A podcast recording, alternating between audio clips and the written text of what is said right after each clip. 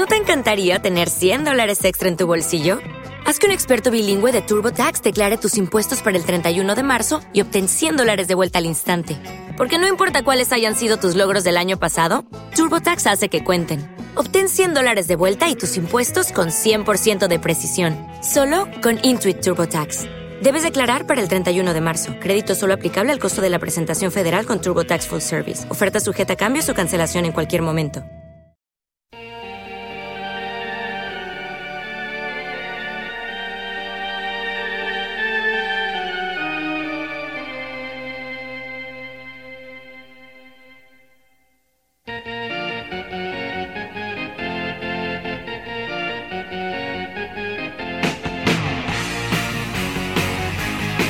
M80 Radio presenta El Retrovisor.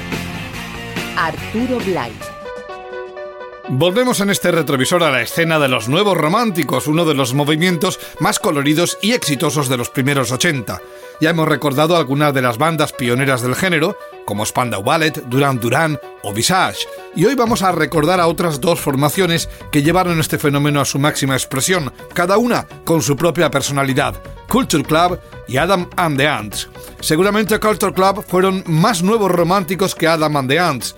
De hecho, Boy George, cantante y líder de Culture Club, fue uno de los personajes claves del nacimiento de los nuevos románticos.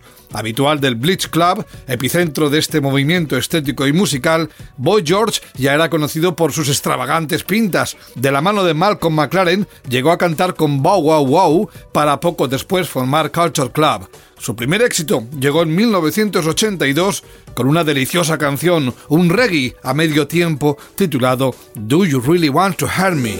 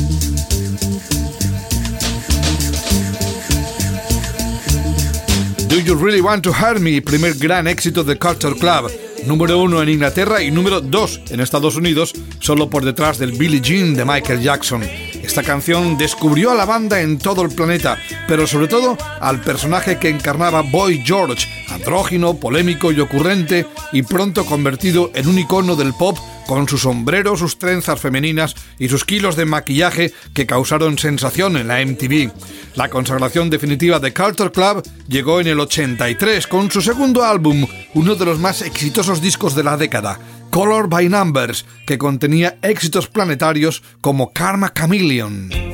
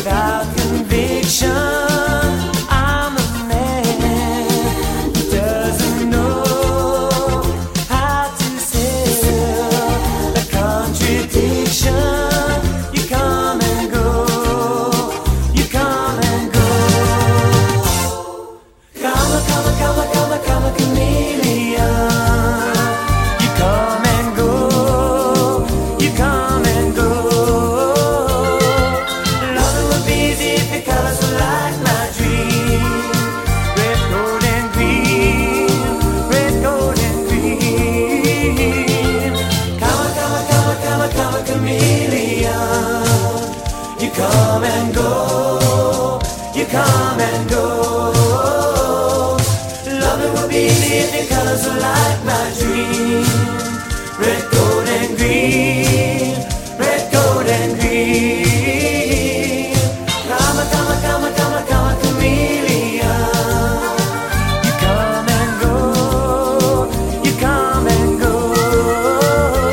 Una canción que definía el sonido Culture Club, pop divertido, melódico y pegadizo. Número uno en medio mundo, incluyendo Reino Unido y Estados Unidos, y también exitazo en nuestro país. En aquel 1983, Culture Club era una de las bandas más populares y exitosas, y de aquel segundo álbum no paraban de emanar nuevos éxitos en forma de singles, canciones como Miss Me Blind.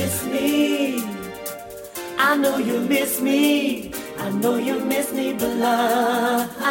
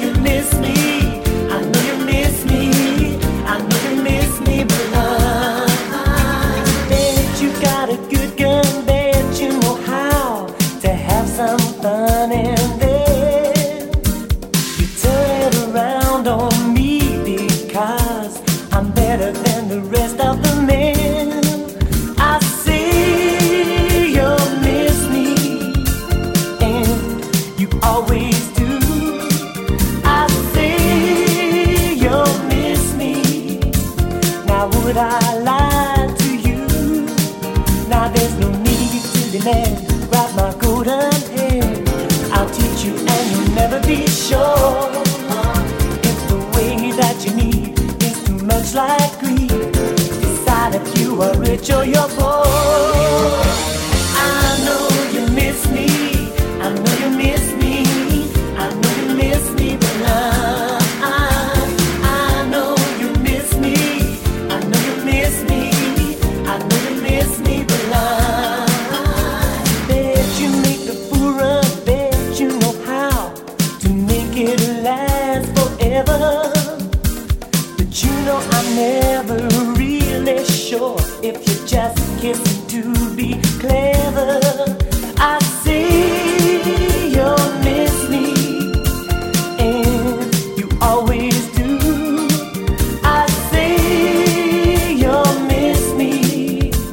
Now would I lie to you? Now there's no need to demand. Grab my golden hand. I'll teach you, and you'll never be sure if the way that you need is too much like greed. Decide if you are rich or you're poor, because.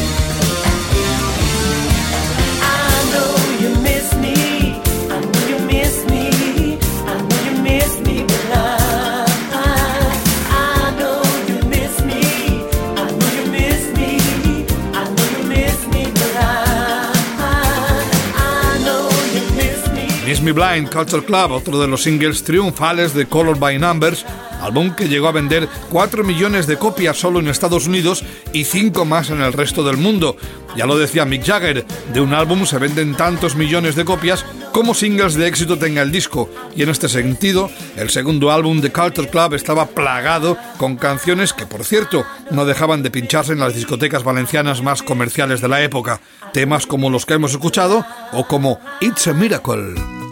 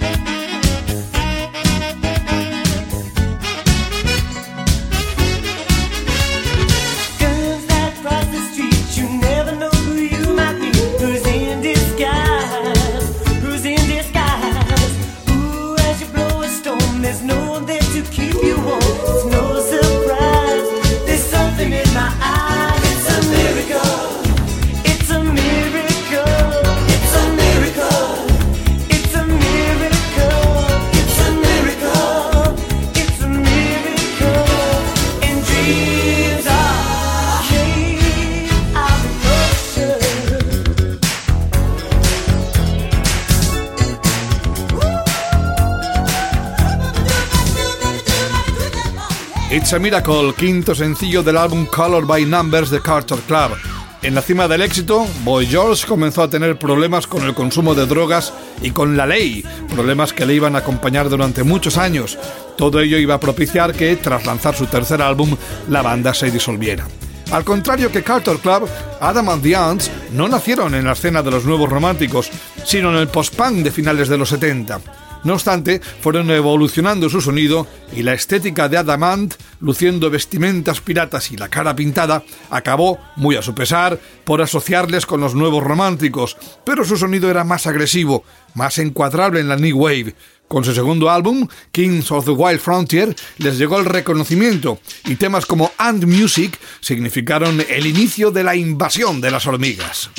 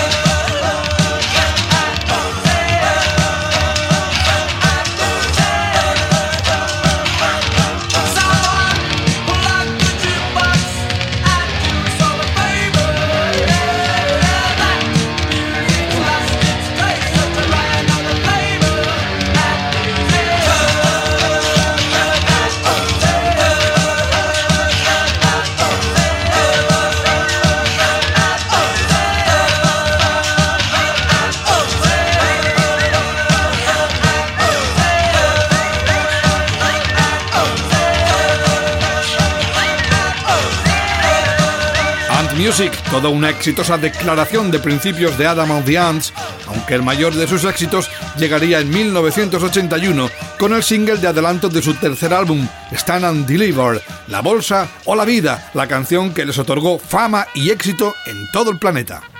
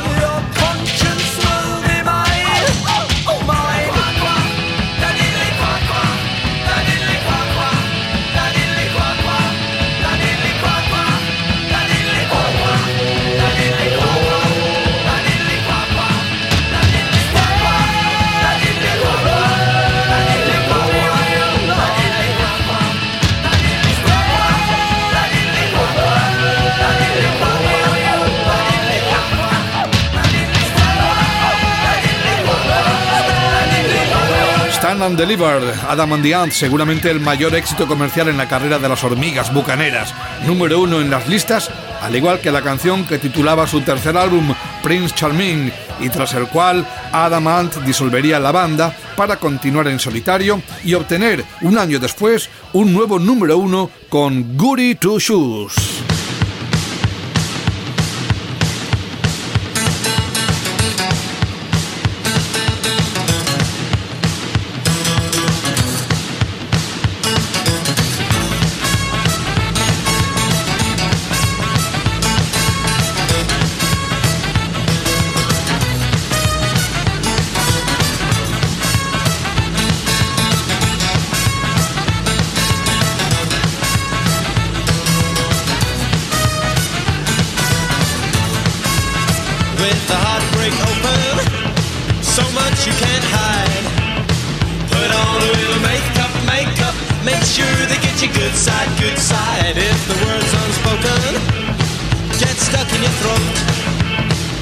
Send a treasure token, token.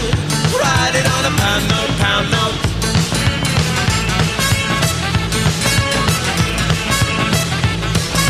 Goody two, goody two, goody goody two shoes. Goody two, goody two, goody goody two shoes. Don't drink, don't smoke. What do you do? Don't drink, don't smoke. What do you do? Subtle innuendos follow. There must be something inside. We don't follow fashion.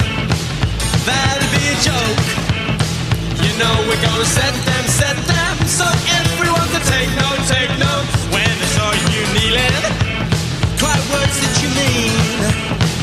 Opening the eyeballs, eyeballs, pretending that you're Al Green, Al Green.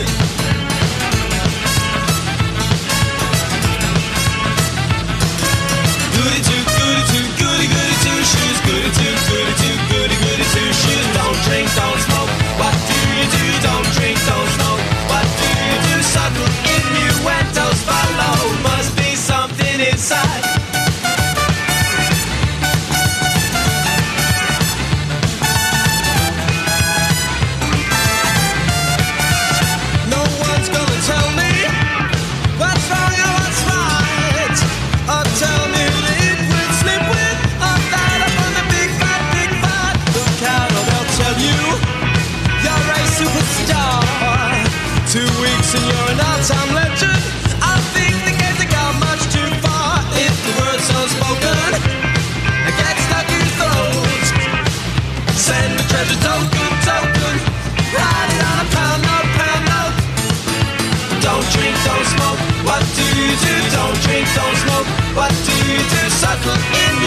don't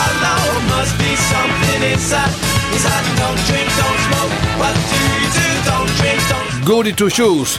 Adamant, que al igual que Boy George, prosiguió su carrera en solitario. Los dos líderes de Culture Club y Adamant the Ants llegaron a colaborar y subirse juntos a los escenarios en más de una ocasión. Y juntos han pasado a la historia como dos de los iconos pops más representativos de los años 80. El retrovisor una producción de M80 Radio. This is Rock and Roll Radio. Stay tuned for more rock and roll.